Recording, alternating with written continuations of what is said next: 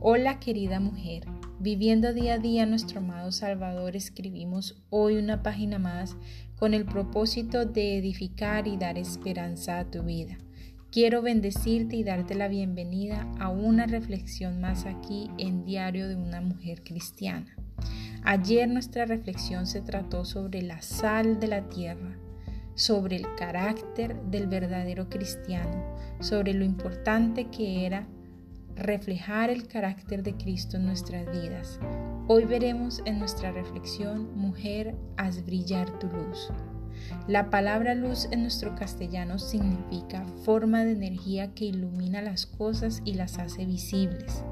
En contraste a esto, Cristo dijo en Mateo 5:14, Vosotros sois la luz del mundo.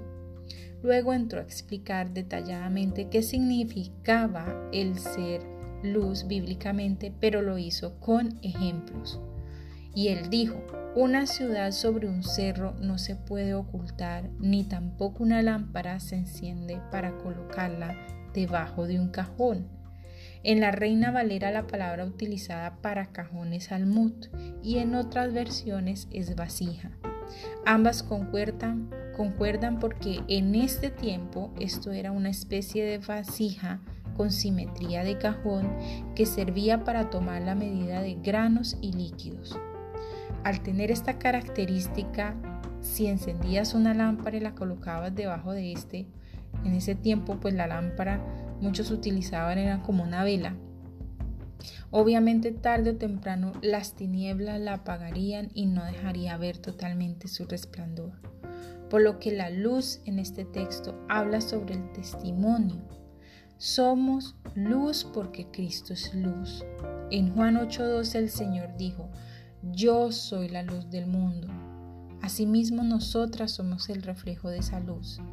La relación entre estas dos declaraciones es que Jesús es la fuente de luz y nosotros los cristianos somos el reflejo de su luz. Nuestra función es brillar para Él, así como la luna refleja la gloria del sol. Por lo tanto, amada, aquella mujer cristiana que exhibe los rasgos de la enseñanza de Cristo no se puede esconder ni ocultar. Es muy importante que nuestro testimonio sea conocido por todas las personas que nos rodean. No podemos callar y enmudecer cuando Cristo vive en nosotras.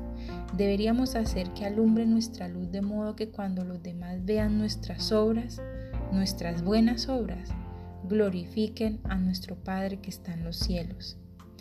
El atractivo de unas vidas en, en las que vive Cristo habla más alto que la persuasión de las palabras. Vuelvo y lo repito.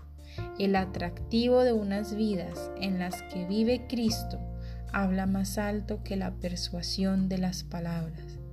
Una mujer virtuosa que vive una vida piadosa brinda testimonio convincente del poder salvador de Dios y esto lo glorifica. Primera de Pedro 2.2. Así que amada, brilla y brilla con todo tu esplendor en Cristo Jesús, Señor nuestro.